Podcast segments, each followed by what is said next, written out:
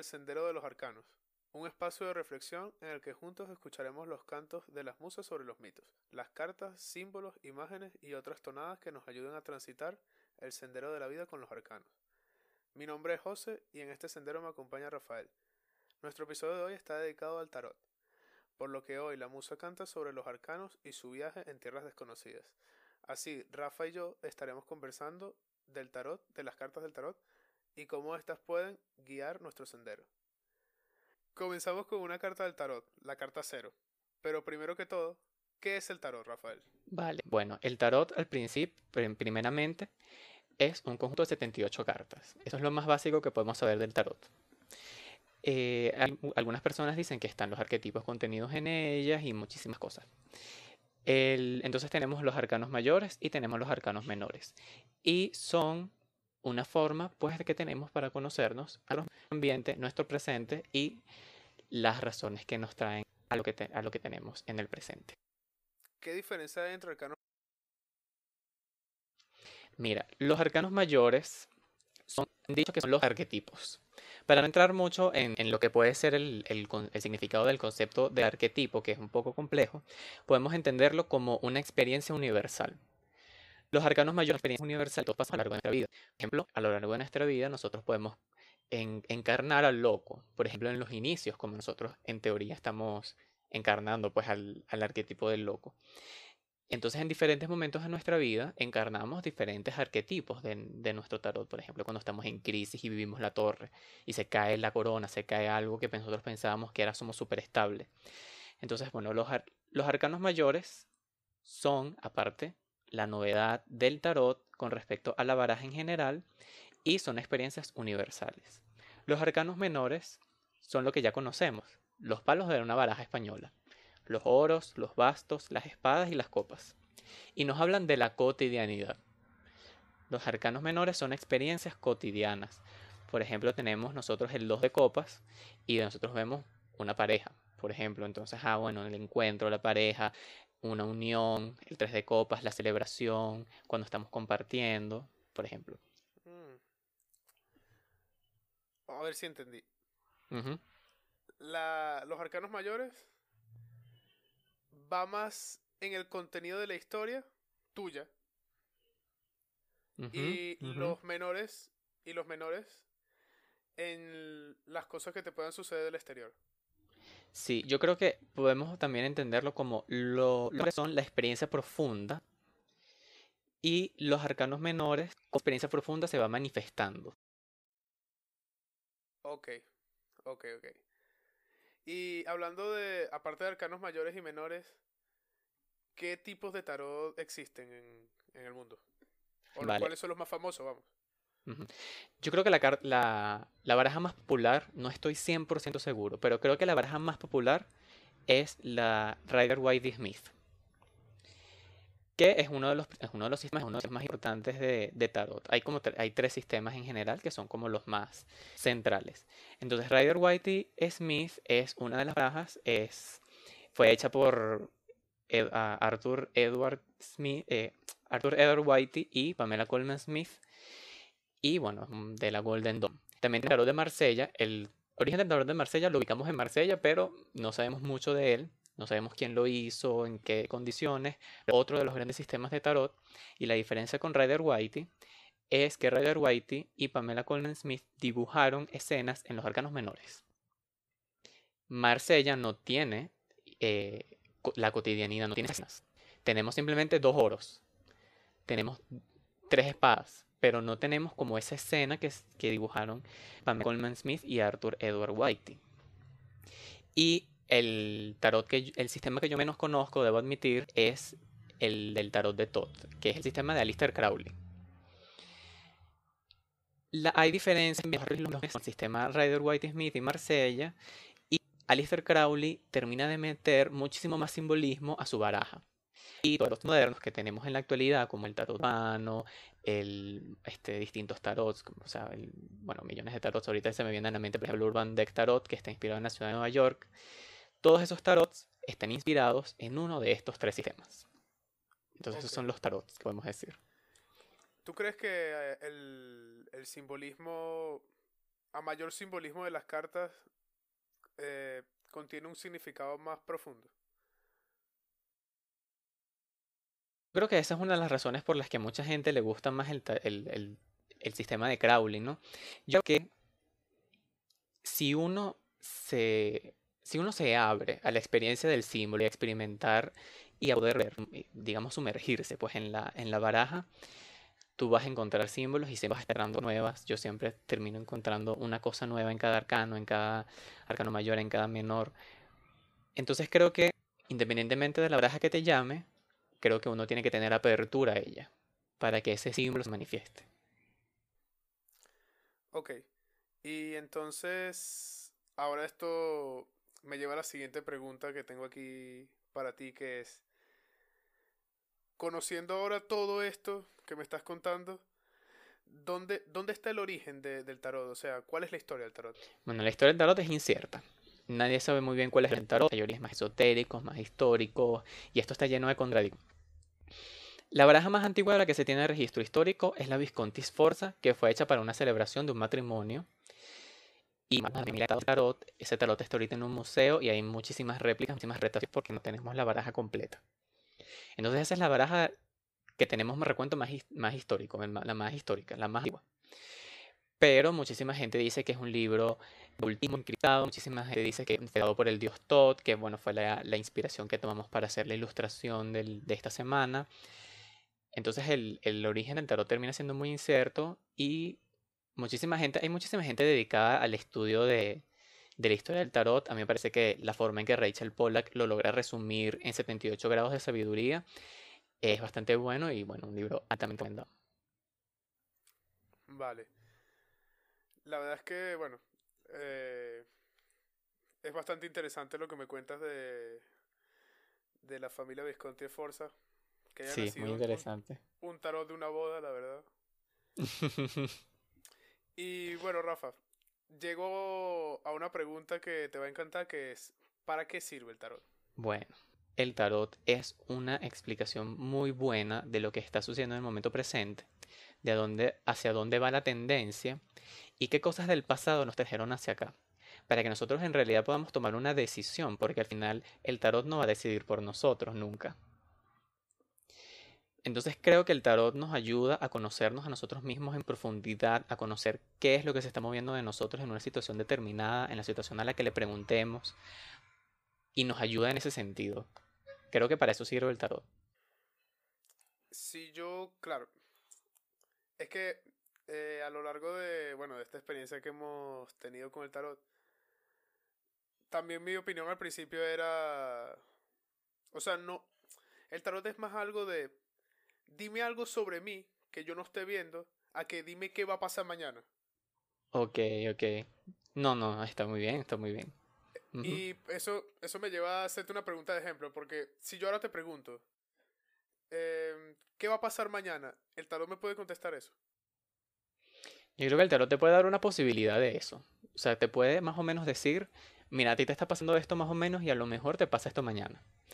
Pero lo que lo que pase mañana es decisión de nosotros, porque a mí me gusta mucho algo, una de las cosas que dice eh, Tarot Lady, que es que las cartas del tarot tienen una historia, pero tú escribes el final. Entonces, lo que pase mañana va a depender de lo que te digan las cartas del tarot y de lo que tú decidas hacer con ello. Yo creo que esa pregunta, si tú le preguntas eso al tarot, el tarot te, te, te respondería, ¿por qué te estás preguntando qué va a pasar mañana? ¿Qué, llevó a que, ¿Qué llevó a que te hicieras esa pregunta? ¿Por qué, ¿Por qué te sientes con eso? Es que... Sí, sí. Me, da esa impresión. A veces el tarot ni responde. A veces el tarot dice otra cosa totalmente. Es que el tarot no responde lo que tú crees que necesitas. Responde lo que de verdad necesitas. Entonces quizás a veces tú dices, pero ¿por qué me respondió algo totalmente distinto? Quizás es porque estás apuntando hacia otro lado. Claro, claro. Pero bueno, ya, ya más adelante contamos nuestras, nuestras experiencias con el tarot. Bueno, a lo largo de que hemos ido, que hemos ido creciendo y sabiendo más sobre el tarot, nos hemos encontrado con opiniones distintas. Y hay mucha gente que me sorprende que lo ve como algo cuando no es ridículo, malo. ¿Qué responderías a eso? ¿El tarot es malo? Yo no creo que el tarot sea malo. Yo creo que el tarot la gente puede considerarlo mala de alguna forma por algunas de las creencias, tipo, bueno, el tarot es del diablo, ¿qué vas a hacer tú leyendo las cartas del tarot? Eso que hay. Sí, exacto, el ocultismo y estas cosas, a pesar de que el tarot efectivamente sí es algo que nace de lo oculto, de, de- por eso de ahí viene la palabra ocultismo, pues no era algo muy celebrado cuando la Inquisición estaba pues matando a algunas personas. Em, pero yo sí creo que, o sea, yo creo que el tarot no es malo porque el tarot cuenta una historia y es una historia sobre nosotros mismos. Y cuenta y, se, y nos da como ese panorama que ya he ido hablando del, del momento presente, de dónde estamos, de hacia dónde se están dirigiendo las energías. Y es una proyección de nosotros mismos como Claro, humanidad. yo lo veo como, como en esa época que, bueno, épocas antiguas que se veía como el que tuviera, bueno, aún pasa, que el que tenga algo de curiosidad o el que no tenga, no se conforme con lo convencional es algo malo. Yo no diría, independientemente si es bueno o malo, yo diría que es simplemente curiosidad. El buscar el origen de tu humanidad, o sea, a lo largo de toda la historia ha existido gente que ha buscado el origen de la humanidad, el origen en sí mismo, como los filósofos, los filósofos griegos, que bueno, de- ya hablaremos de ellos en algún momento seguramente. Y bueno, y toda, toda la literatura que se ha hecho, todas las series, el arte, o sea, el arte nace de ahí, de esa, de esa curiosidad. Entonces, independientemente de que sea bueno o malo, es curiosidad. Sí, yo creo que también, no, claro, y también el, el cómo está dirigida esa curiosidad, hacia dónde va, qué crees tú, por mente todo tiene un poder constructivo y destructivo a todas estas. Y yo creo, personalmente, que si uno dirige la curiosidad al tarot, independientemente del sistema que uno decida o que a uno lo Bueno, llame, yo creo que es una ganancia increíble. ahora es el momento de, de hablar un poco de nuestra experiencia con el tarot. Porque nosotros, o sea, nosotros nos conocimos y Ujú, ujú. crecimos, o sea, no crecimos literalmente juntos, pero nuestra curiosidad sí que creció junta, porque cuando uno es adolescente, que fue cuando nos conocimos, 13, 14 años, es que empiezan esta, estas curiosidades, esta, esta búsqueda, esta... y se empieza a forjar la personalidad, obviamente. Y justo cuando yo tenía, bueno, y tú también, 14 años, fue que pillaste tu primera, tu primera baraja de tarot, tu primera, tus primeras cartas. Ujú, ujú. Y me acuerdo que, bueno, a mí me, o sea, a mí me llamaba mucho la atención, obviamente, desde una, con o sea, con precaución a que la gente no se diera cuenta que me gustaba. Claro, me como esto mucho está, esto está interesante, vamos a ver más o menos qué este chamo aquí con estas cartas. Léete unas cartas, léete unas cartas ahí, pues. Exacto. No me importa, pero bueno, pasa a ver, pasa a ver, pasa a ver. Para ver qué es lo que... Quiero que me cuentes, sí, quiero que me cuentes cómo ha sido tu experiencia, porque bueno, ya eso, o sea, tienes ahora 24 años y te estoy diciendo de los 14 años, son 10 años leyendo el tarot. Sí, sí. Eh, bueno, yo creo que mi experiencia con el tarot ha sido, yo siempre describo el tarot como un compañero. Siempre he sentido que el tarot ha sido mi, mi compañero de camino, a veces más cercano, a veces más lejano, pero siempre estando allí. Yo siempre he sentido que el tarot ha estado allí esperándome, siempre está allí para darme alguna imagen, un consejo, una, una interpretación diferente, una visión diferente, una conexión diferente con los demás. Y de verdad creo que por lo menos cuando uno hace lecturas con otras personas, uno de verdad se llega a conectar muy profundamente con, con esas personas, ¿no? Y con la pregunta, a veces la pregunta mueve muchas más cosas de las que eh, tanto el tarotista como el consultante, pues no teníamos ni idea de que íbamos a llegar hasta allí, de que íbamos a tocar ese tema, de que eso iba a salir. Uno está haciendo pues lectura de tarot y cuando uno se, pues, se pone a estudiar el tarot y, y uno consulta el tarot para, para cuestiones, pero creo que yo describiría al tarot, al tarot como mi eterno compañero siempre. Eh, ha sido una experiencia muy, muy rica, muy interesante. Pero tú has utilizado el tarot como herramienta para ti mismo. O sea, tú te has hecho tiradas a ti mismo. Me cuesta muchísimo. Yo las he hecho y bueno, recientemente me hi- hice, hice algunas, pero me cuesta mucho porque es como esto de, bueno, yo veo un poco lo que quiero ver. Entonces intento como que darle la vuelta a la cosa para que me, me salga lo que, lo que yo quiero y mm, cuando me, me di cuenta de eso, yo dije, bueno, ya usualmente lo que hago es que le pido a otros tarotistas que conozco que me lean las cartas para yo O sea, sobre todo si el... Para, para mayor objetividad. Exacto, claro. sobre todo si el tema como que me mueve mucho, yo sé que no voy a querer ver lo que me digan, entonces yo llamo a mis tarotistas y yo le digo, mira, necesito una lectura de tarot. Eh, y vamos viendo pues allí. ¿Y tú qué crees que se necesita para ser tarotista? Muchas ganas, mucha voluntad. Eso es lo que se Tú necesita. dirías intuición. Claro, yo creo que la intuición, si, si ya tú tienes un deseo de ser tarotista, si ya el tarot te está llamando, algo de tu intuición está trabajando ya allí. La intuición no es ajena a, a- a ninguno de nosotros, todos tenemos un poquito de intuición.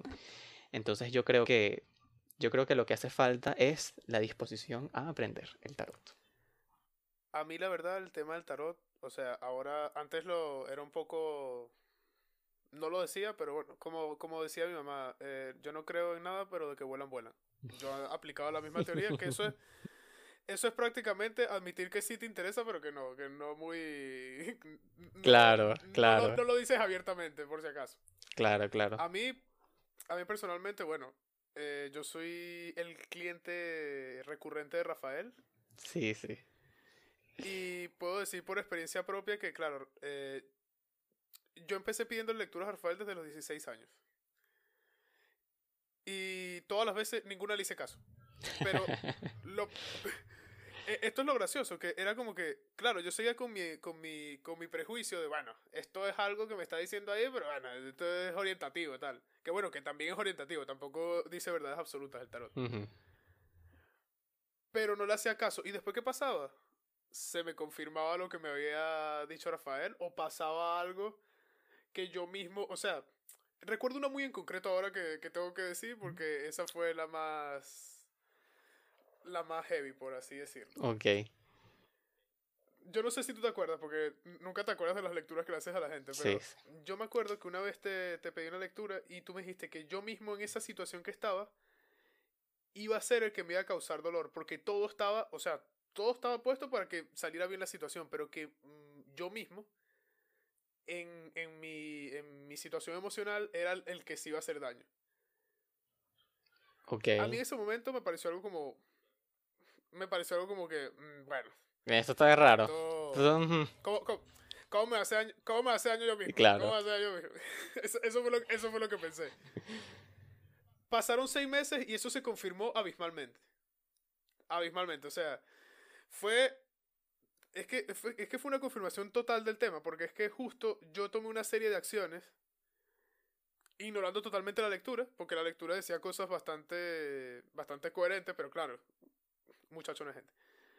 Pero pero claro, yo tomé las decisiones que yo creía convenientes ignorando el tarot. O sea, si yo hubiese tomado las decisiones que yo creía convenientes tomando en cuenta el tarot, creo que hubiese pasado de manera distinta. Bueno, creo no, estoy seguro que hubiese pasado de manera distinta. Claro. Y bueno, yo no me, yo no me conformé, bueno, tú lo sabes, Rafael, que yo no me conformé con desobedecer o ignorar el tarot esa vez, sino que a lo mejor 15 veces más lo, lo ignoré. Hasta que, bueno, hasta que, hasta que decidí utilizarlo como, bueno, de hecho yo en algún momento me di cuenta de tantas lecturas que te dije, bueno, esto me dice más cosas sobre mí y sobre mi situación. Yo creo que pasó así alguna vez. Corrígeme si, Sí, bueno, si no- si no te acuerdas. Sí, sí, sí me, sí me lo llegaste a decir. Sí lo recuerdo. Es que claro, eso, eso fue un momento muy revelador porque yo te dije como que, o sea, es que, claro, siempre me dice cosas que se acaban cumpliendo, pero se acaban cumpliendo en mí. Y yo no puedo saber lo que otra persona, lo que otra persona siente o lo que otra persona espera, pero sí puedo, sí puedo averiguar lo que hay dentro de mí. Y bueno, y a partir de ahí fueron bastante fructíferas todas. Amén. Amén. De hecho, tengo una pregunta por ahí que te voy a hacer después. Esa- Vale, vale. Y tú, cuéntame, Rafael, ¿qué síntesis has sacado tú, aparte de ya todo lo que dijiste que es tu compañero, el tarot, eh, y bueno, cuenta, cuenta aquí todas las enseñanzas que te ha dejado. Bueno, todas, imagínate, no, no hay podcast que aguante esas todas las enseñanzas que me ha dado el tarot.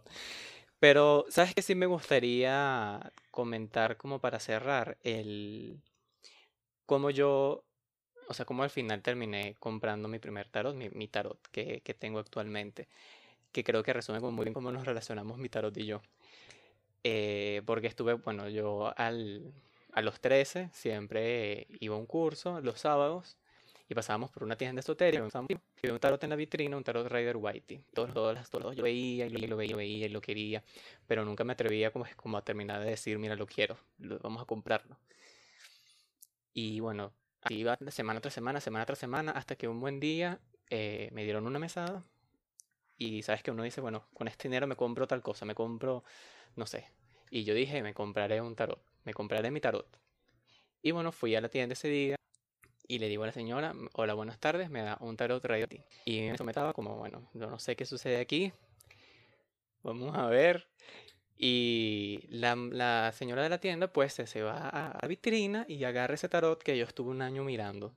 Y me llamó muchísimo la atención y me dice, este es el último tarot Rider White Smith que nos queda. Sincronicidad. Totalmente. Y yo le digo, yo tengo un año mirando tarot en la vitrina y me parece, o sea, me parece increíble. Y ella me dijo, este es tu tarot. Y eso para mí fue súper significativo, eso para mí fue un momento como mágico. Y bueno, siento que nos dimos, creo que es una forma de resumir mi historia con el tarot, como yo me relaciono con una, una curiosidad de, sobre este episodio y sobre la ilustración de Todd que, que acompaña este episodio es que no sé si será por sincronicidad o no, pero en todas las ilustraciones que vamos haciendo siempre hay correcciones o algo. Sí, sí. O, o bueno, o de colores y tal. Bueno, de colores muchas. pero en, en este caso, yo cuando te pasé el dibujo, la reacción fue, es perfecto. A pesar de que había una ilustración que estábamos así como que la arreglábamos y la arreglábamos y arreglábamos y no, no cabía. Y fue cuando... Y luego ya la otra, claro, luego hicimos la otra, la que tú me recomendaste que la mejor la dibujara. Y fue, hicimos a Todd y yo creo que fue como una manera de, de él elegirnos a nosotros. Ciertamente, ciertamente yo también lo creo así. A ver qué mensaje tiene Todd para acá en el sendero. Muchas gracias por escucharnos. Si te gustó, recuerda compartirlo para que la canción de las musas pueda llegar a más senderistas. Estamos en Instagram como arroba el sendero de los arcanos y pueden encontrarnos en Anchor y próximamente en otras plataformas. Los esperamos en la siguiente entrega de nuestro podcast. Mientras tanto recuerden en su sendero las palabras de Serrat. Caminante no hay camino, se hace camino al andar. Chao.